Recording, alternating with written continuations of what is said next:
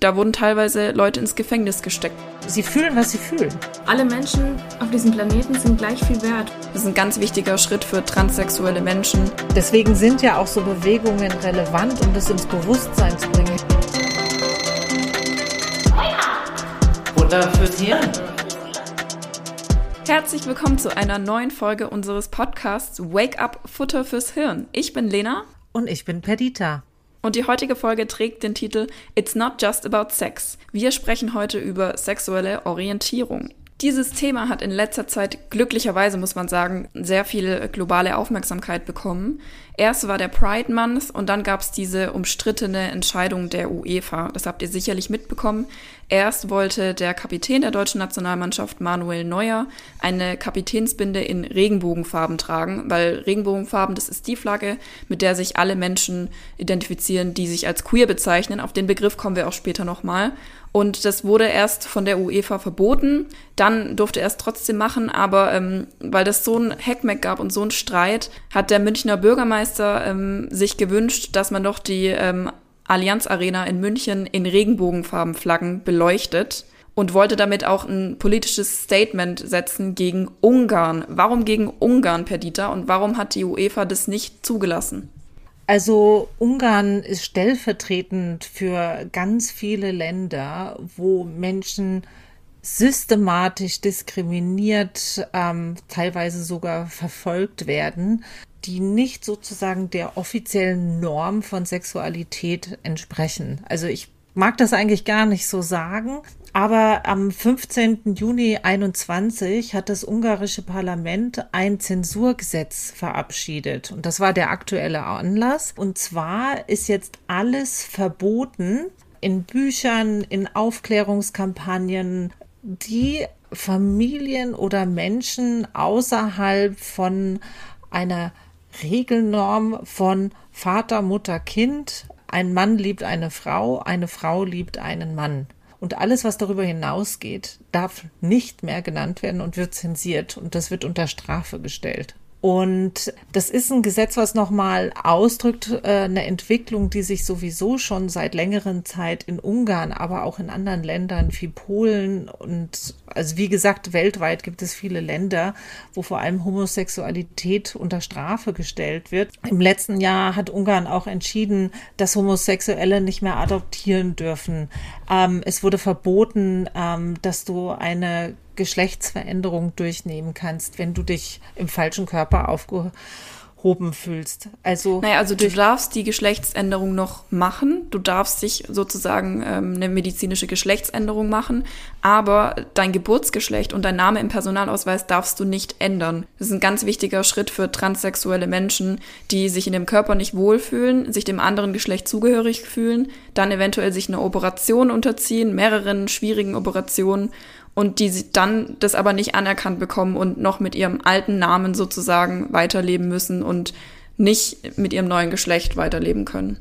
Also man merkt aber, dass immer mehr äh, in immer mehr Ländern das eigentlich vorantreibt, dass Menschen, die der sogenannten LGBTQ Plus Community angehören, dass die diskriminiert werden, dass sie teilweise verfolgt werden und ähm, dass sie einfach in der öffentlichen Wahrnehmung nicht mehr vorkommen sollen.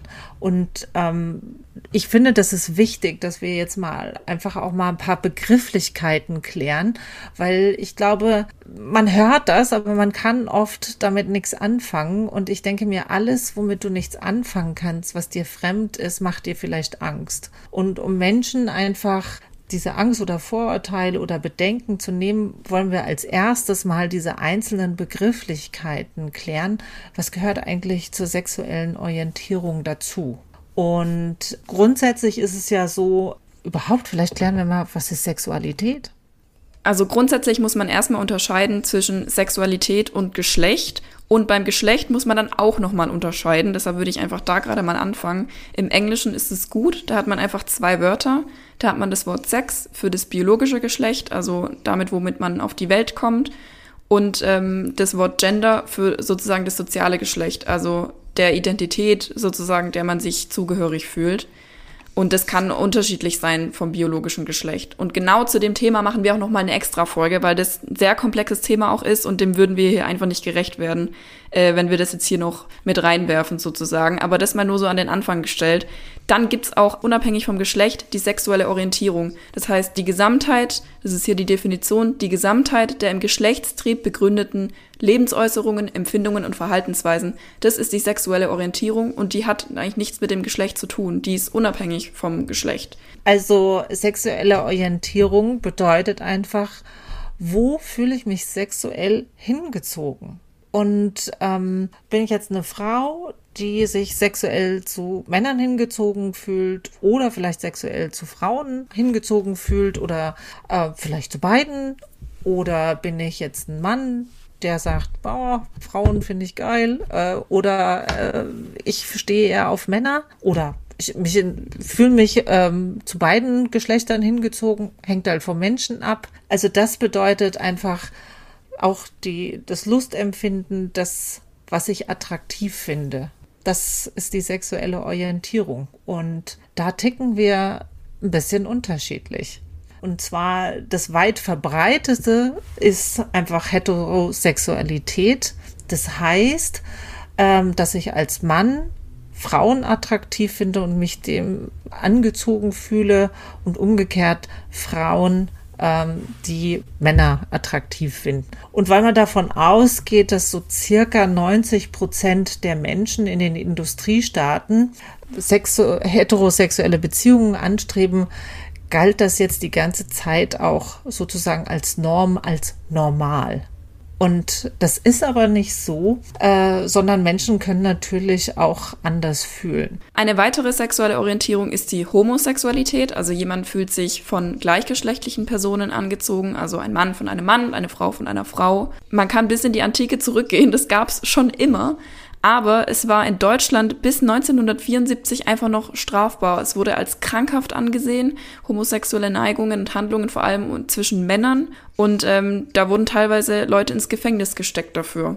Oder sie haben ihr Wahlrecht aberkannt bekommen. Und das war halt auch weit verbreitet, dass man gedacht hat, man könnte das wegoperieren oder ähnliches. Also es gab da ganz schreckliche medizinische äh, Versuche und. Ja, oder Konversionstherapien ist auch so eine Sache.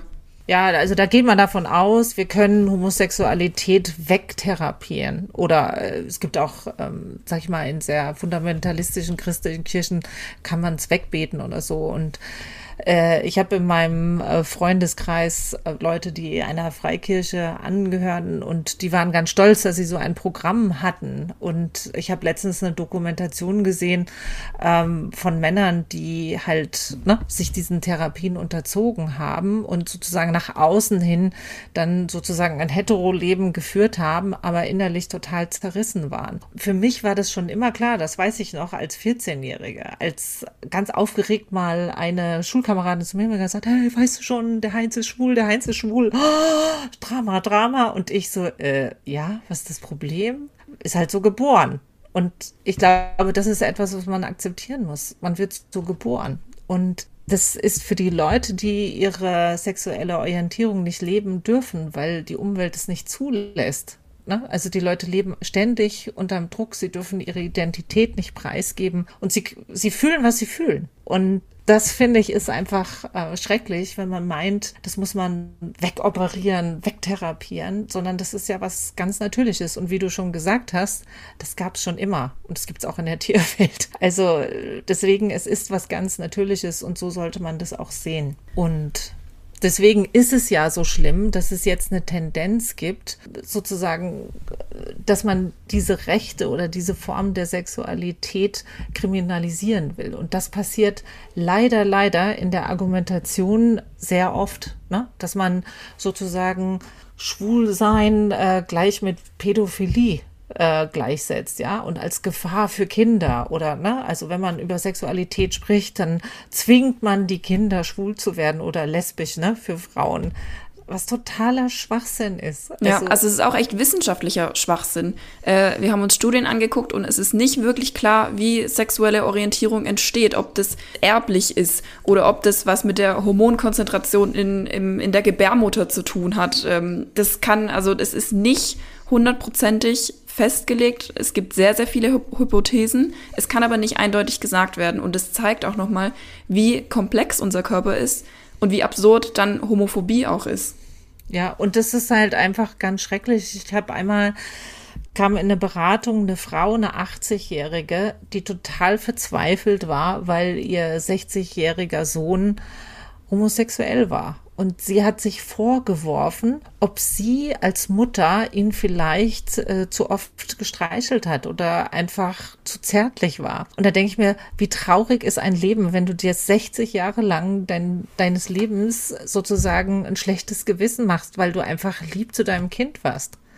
Und ne, da merkt man einfach, wie tief verankert das bei uns ist. Was ist die Norm? Was ist normal? Und ich denke mir mal, in unserer Folge geht es auch darum zu zeigen, wie jemand fühlt und was er oder sie oder es attraktiv findet. Das ist halt so. Und ich finde, da müssen wir auch ähm, das akzeptieren. Und es gibt auch Menschen, die sich zu beiden Geschlechtern ne, sexuell attraktiv finden. Ne? Also die können einen Mann und eine Frau attraktiv finden.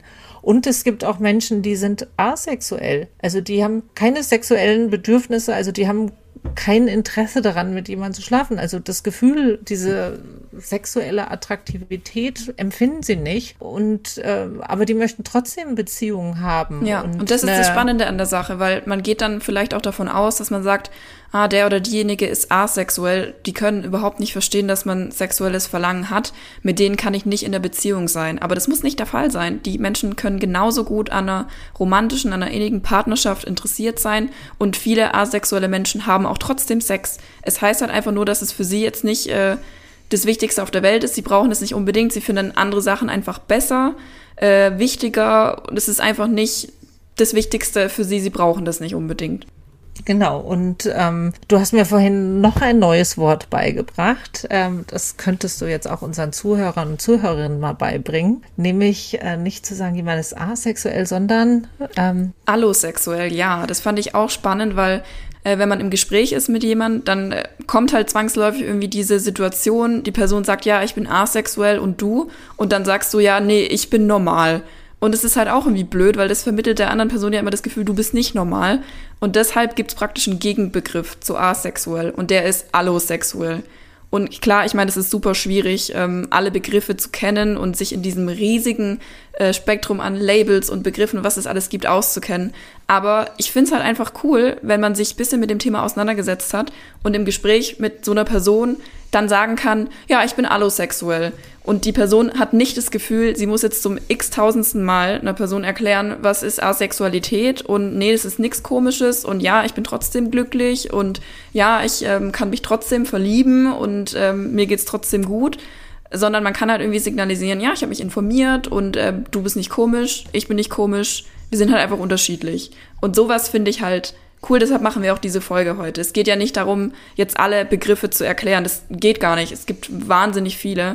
Also als guter Ally, als sozusagen als Unterstützer, als jemand, der nicht zur LGBTQ-Community gehört, aber trotzdem unterstützen will, finde ich, äh, setzt es ein Zeichen, wenn man einfach sich informiert und einfach zeigt, äh, ich kenne mich bisschen aus, ich befasse mich bisschen damit, ich bin interessiert. Ich finde das eigentlich ganz wichtig. Du hast nämlich ein, äh, eine Abkürzung benutzt, äh, die ich persönlich aber als die Oberzungenbrecherübung äh, empfinde, nämlich LGBTIQ. Ne? Also das äh, finde ich ist nicht so einfach zu sagen und ich glaube, ähm, dass viele einfach mit dieser Abkürzung, wenn sie selber nicht zu dieser Community gehören, nicht so viel anfangen können. Also vielleicht erklären wir auch noch mal diesen Begriff. Also für was steht das L und für was steht das G und für was steht das B? Also vielleicht also, kannst du also da noch mal ganz kurz eine Zusammenfassung geben, was dieses schwierige Wort bedeutet. LGBTQIA+ ist sozusagen der ähm, englische und ich denke auch der meistverbreitete Begriff. Es gibt es auch noch auf Deutsch, aber ich denke, das kennen die meisten. Also L steht für Lesbian, also lesbisch. G steht für gay, also schwul. B für bisexual, bisexuell, T für transgender, Q für queer, I für intersex und A für asexuell oder im agender. Da bin ich mir nicht ganz sicher. Und ähm, das Plus am Ende oder das Sternchen sozusagen soll einfach noch für weitere Geschlechtsidentitäten stehen, dass alle mit eingeschlossen sind. Okay, die meisten Begriffe haben wir ja schon geklärt, aber sag noch mal, was ist Transgender? Ähm, Transgender ist, wenn das biologische Geschlecht, also ähm, das, womit man die Geschlechtsmerkmale, mit denen man auf die Welt gekommen ist, nicht mit der Geschlechtsidentität einer Person übereinstimmen. Also wenn du jetzt als ähm, Mann sozusagen auf die Welt gekommen bist und ähm, im Laufe deines Lebens gemerkt hast, ähm, du bist aber kein Mann, du bist eine Frau und du bist Perdita, dann ähm, wärst du Transgender. Super. Und queer? Also queer habe ich so ein bisschen verstanden als Sammelbegriff, sowohl für sexuelle Orientierung als auch für Gender und gilt einfach für alle, die nicht hetero sind. Ganz einfach.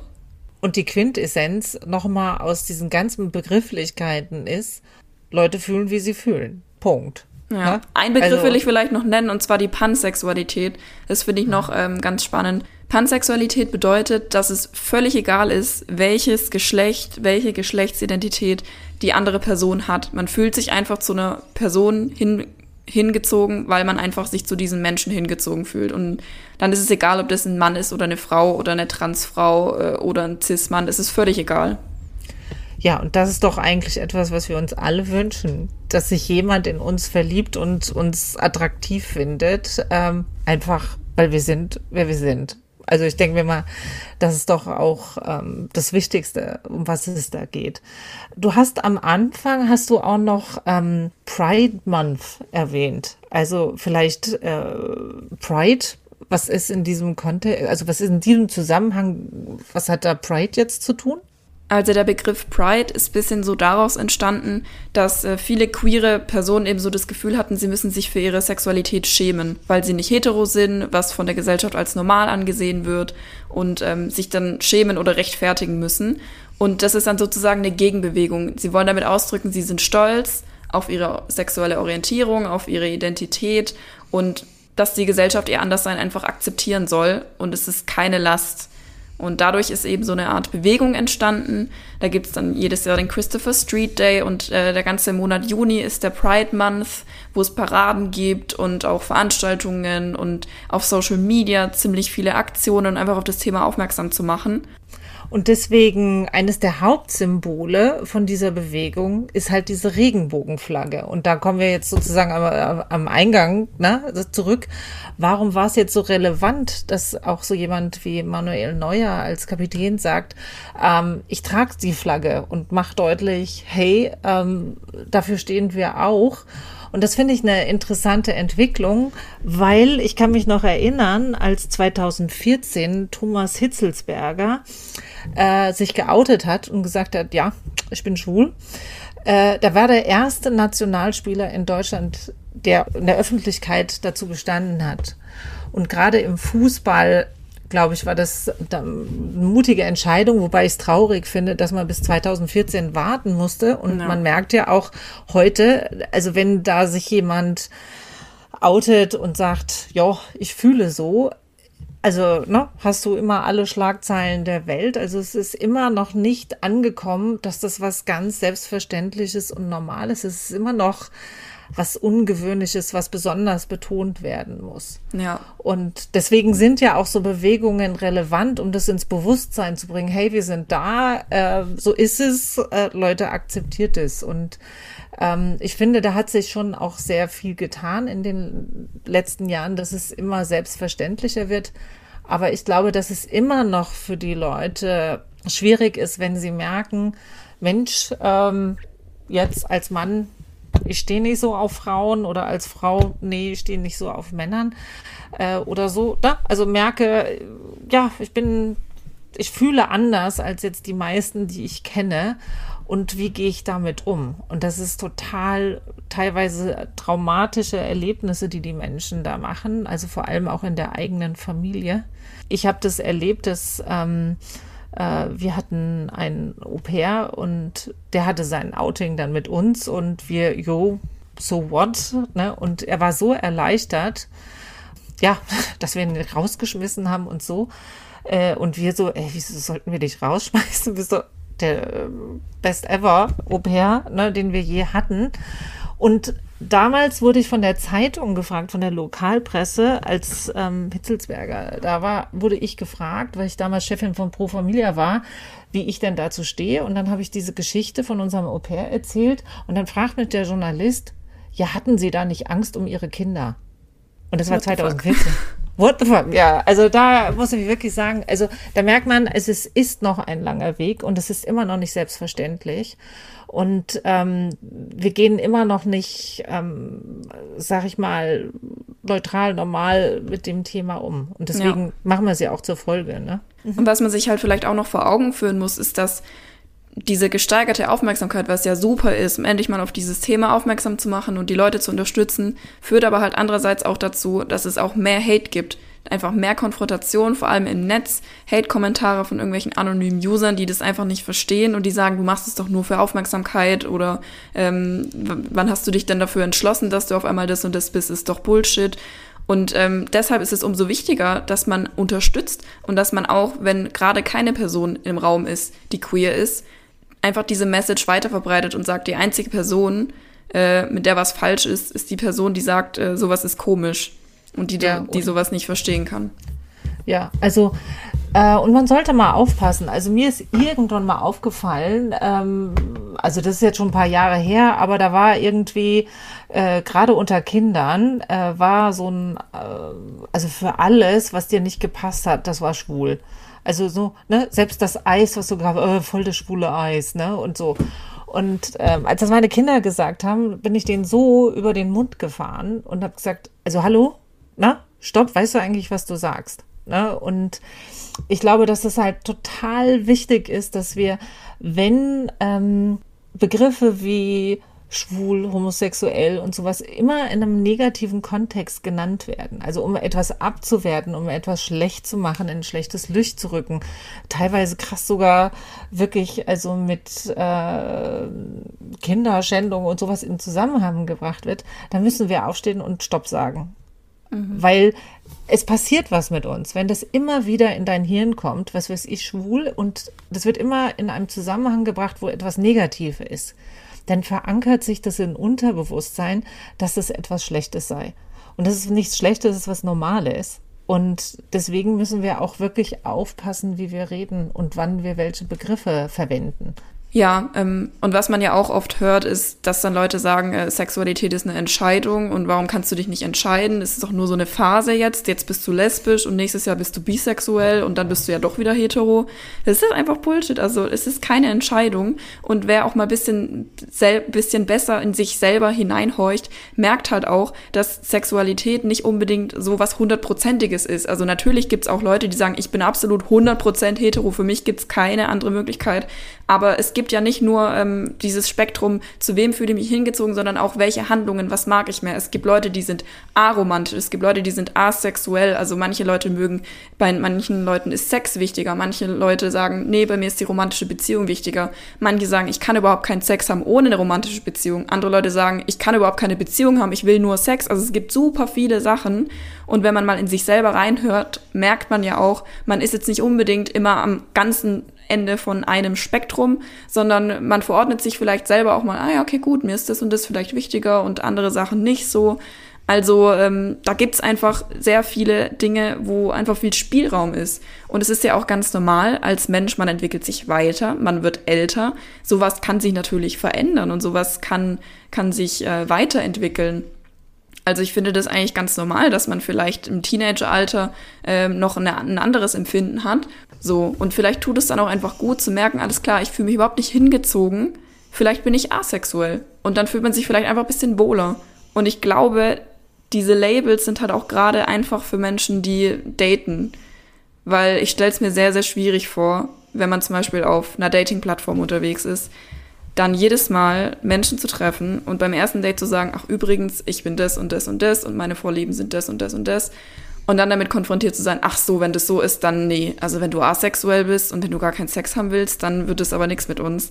Und deshalb glaube ich, ist es halt einfach praktisch für die Leute. Was ich jetzt, weil du auch jetzt gerade noch mal ähm, sag ich mal, Pubertät, äh, Jungsein an, angefangen hast, finde ich nochmal wichtig.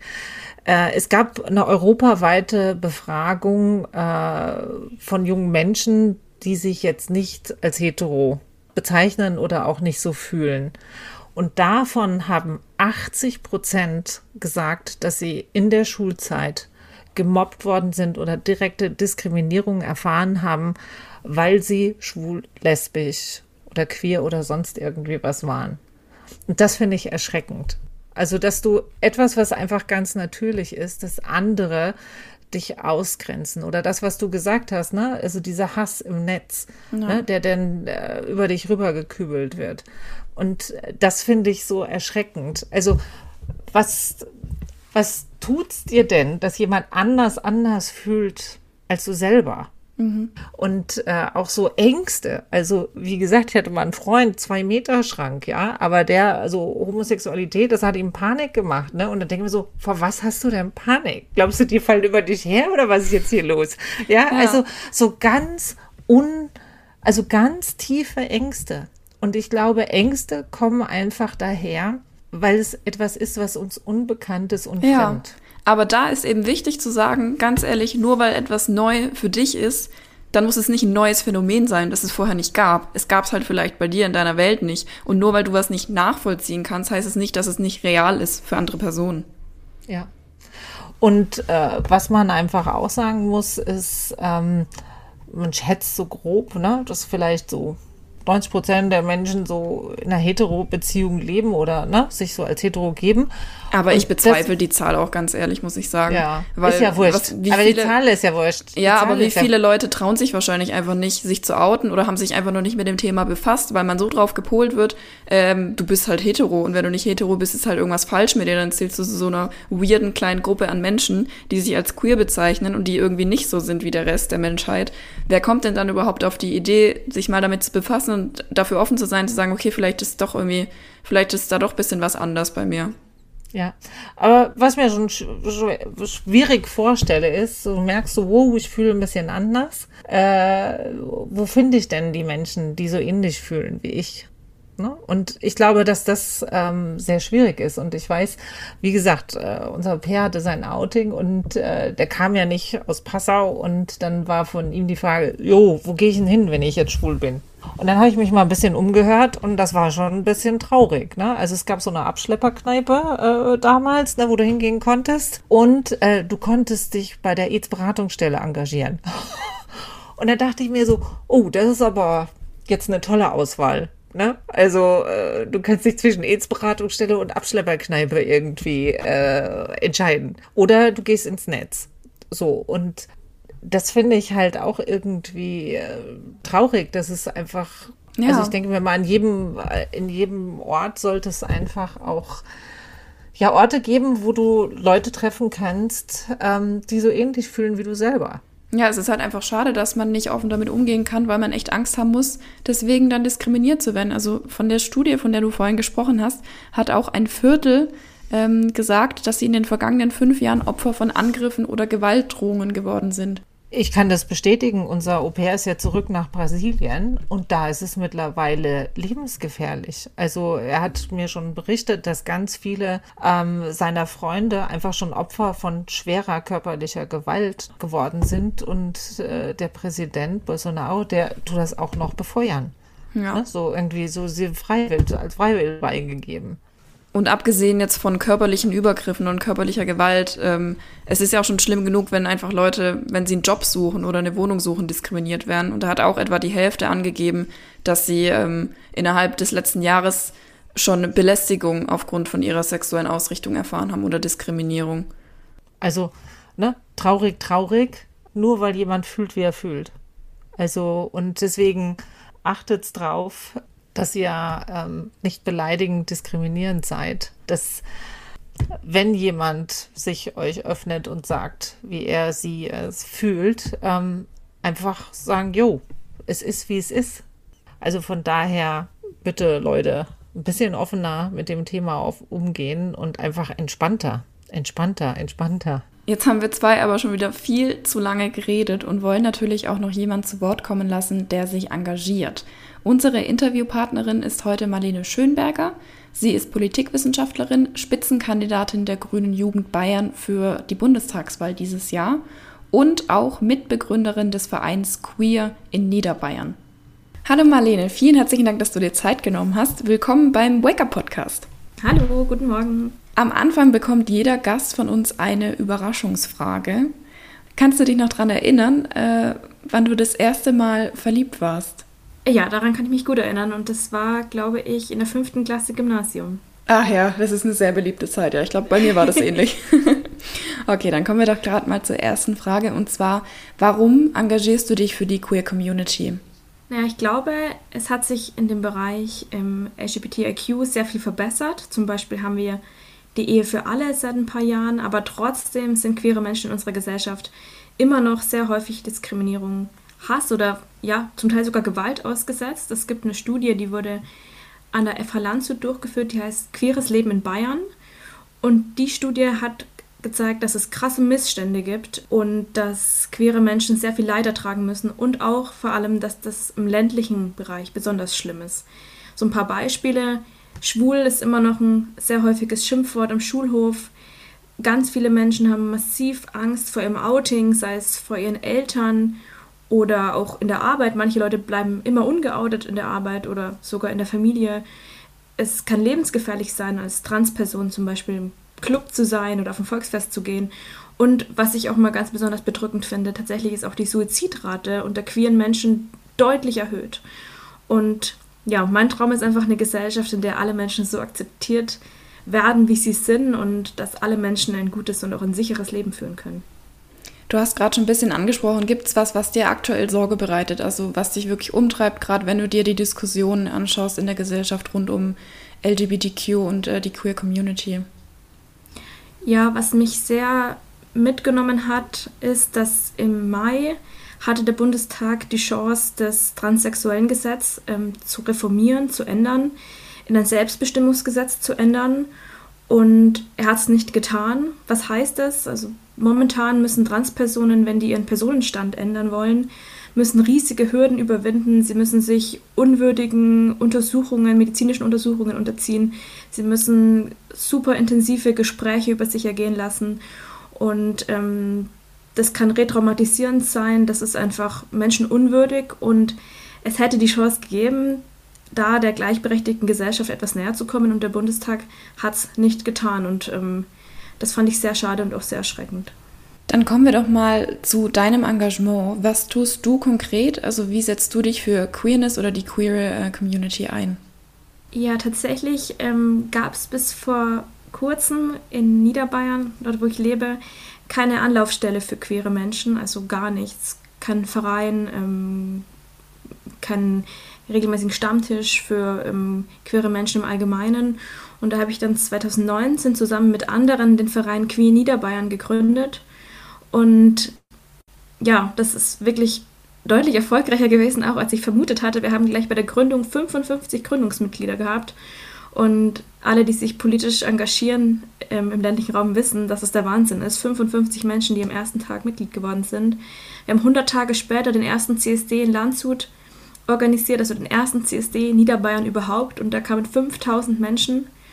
Und wir haben aber gesagt, wir wollen mehr sein als CSD-Orga-Team und ähm, setzen uns dafür auch ein, dass wir eine tatsächliche Anlaufstelle sind. Wir haben inzwischen Jugendgruppen in Eggenfelden, Passau, Straubing, Rottal-Inn und Landshut. Eine weitere Jugendgruppe in Niederbayern ist in der Gründung und alle Jugendgruppen sind super gut besucht. Da kommen tatsächlich vom ersten Treffen an viele junge Menschen. Und was mich ganz besonders freut, seit Juli haben wir es jetzt geschafft, dass wir eine queere Beratungsstelle für Niederbayern bekommen haben. Also die wird gerade eingerichtet und wir haben tatsächlich eine hauptamtliche Kraft, ähm, eine Sozialpädagogin, die dort sitzt und queere Menschen und deren Angehörige bei ihren Problemen berät. Und ich glaube, das ist wirklich eine wahnsinnig coole Sache. Dann sind wir auch schon bei der letzten Frage und zwar, was wünschst du dir, was sich im Denken und Handeln der Menschen verändert? Also wir haben jetzt über die Politik gesprochen, aber wie siehst du das in der Gesellschaft? Möchtest du den Leuten vielleicht irgendwas mitgeben? Naja, ich glaube, dass es eigentlich ähm, ganz einfach wäre. Alle Menschen auf diesem Planeten sind gleich viel wert und alle verdienen ein sicheres und würdevolles Leben, egal wen sie lieben, welches Geschlecht sie haben oder auch wo sie herkommen. Und diese Botschaft ist ja eigentlich im Grundgesetz verankert und trotzdem in vielen Köpfen noch nicht angekommen. Und ich glaube, wir müssen alles machen, dass daraus Wirklichkeit wird. Und erst dann leben wir tatsächlich in der gleichberechtigten Gesellschaft. Und was sagst du zu Menschen, die ähm, einfach Queerness oder die Queer Community nicht verstehen? Also wie, wie begegnest du dem? Ich glaube, was da nötig ist, ist ganz, ganz viel Bildungsarbeit. Ich bin auch froh deswegen, dass es jetzt den Verein in Niederbayern gibt und die Menschen tatsächlich sehen, dass es queere Menschen gibt unter ihnen und sehr, dass es sehr viele sind. Und wir versuchen auch tatsächlich sehr viele Veranstaltungen zu machen, die die breite Bevölkerung ansprechen, die niedrigschwellig sind, wo Menschen kommen können und sich informieren.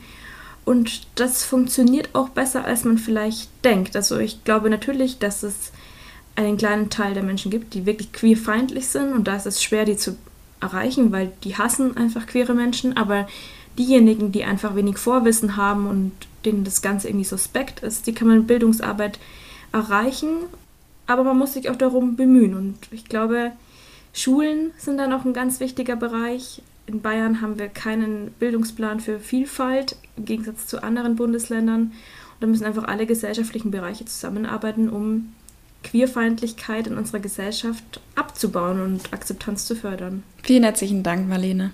Sehr gerne. Okay, und alle, die uns schon länger hören, wissen ja, dass jetzt unser Hirntag ankommt. Also was ist uns wichtig? Was solltet ihr euch auf alle Fälle merken? Um, ähm, und ich kann mich einfach nur Marlene anschließen. Ich glaube, das Allerwichtigste ist, offen zu sein, nicht zu be- oder verurteilen, sondern einfach zu akzeptieren, dass Menschen so fühlen, wie sie fühlen. Und macht euch auch keinen Kopf, wenn euch manches verwirrt, wenn ihr manches nicht versteht. Einfach mal zuhören und ähm, schauen, was erzählt mir der Mensch, wie geht es ihm oder ihr oder na, wie immer sich die Menschen definieren. Und macht euch keinen Stress, wenn ihr nicht alles versteht, auch die Wörter vielleicht ein bisschen durcheinander bringt. Wichtig ist, dass ihr tolerant bleibt. Was ich euch gerne ins Hirn tackern würde, ist äh, was, was ich eigentlich vorhin auch schon gesagt habe. Mir ist wichtig, ähm, dass man versteht, nur weil etwas für einen selbst neu ist, muss es nicht ein neues Phänomen sein oder was, was sein, was es vorher nicht gegeben hat. Und nur weil man was nicht nachvollziehen kann, heißt es nicht, dass es für andere Leute nicht real ist. Und wenn man mit der Einstellung an Gespräche rangeht, dann ähm, ist es, glaube ich, eine ganz gute Einstellung so. Ja, und natürlich geht es nicht nur darum, hier etwas passiv zu hören, sondern es geht auch darum, dass ihr was tut. Und deswegen haben wir auch euch diesmal wieder ein paar Challenges zum Thema vorbereitet. Und ich hoffe, ihr probiert das eine oder andere mal persönlich und informiert uns dann auch, wie es euch damit gegangen ist. Und hier die Challenges. Also mit der ersten Challenge, da steigen wir mal ganz soft ein. Und zwar informiert euch einfach mal ein bisschen über paar Begriffe oder hört euch persönliche Erfahrungen an, guckt paar Videos dazu, befasst euch einfach ein bisschen mehr mit dem Thema. Und die zweite Challenge ist es, was Perdita eben gesagt hat. Wenn ihr irgendwo seid und es fallen abwertende Bemerkungen oder Schimpfwörter, dann sprecht euch einfach mal für die Community aus und tragt da was dazu bei, dass das einfach ein bisschen normalisiert wird. So, da kann jeder was dazu beitragen. Und die dritte Sache hatten wir auch schon angesprochen. Erkundigt euch mal, wo in eurer Stadt gibt es Treffpunkte, Anlaufstellen, wenn man Fragen zu dem Thema hat, äh, Sorgen hat, irgendwie nicht weiß, äh, zu wem man gehen kann, sich nicht unbedingt in der Familie oder im Freundeskreis äh, direkt outen möchte. Informiert euch einfach mal und schreibt uns auch gerne eure Erfahrungen. Ihr könnt uns wie immer kontaktieren über unsere Mailadresse wakeup at gemeinsam-in-europa.de oder über die sozialen Netzwerke und alle weiterführenden Links und Infos zu dieser Folge findet ihr wie immer in den Show Notes oder auf unserer Website www.futterfürshirn.de. Und da würden wir uns natürlich freuen, wenn ihr für die nächste Folge auch wieder einschaltet. Da geht es um die Bundestagswahl. Tja, Leute, es ist nämlich wieder Zeit zum Wählen und Zeit, sich vorab zu informieren, wen man da wählen kann. Und darüber euch zu informieren und euch Bock aufs Wählen zu machen, das ist uns wichtig. Deswegen hört am 3. September rein ne, und informiert euch. Und damit sind wir auch schon wieder am Ende unserer Folge und es bleibt uns nur zu sagen, Tschüss und bleibt wach.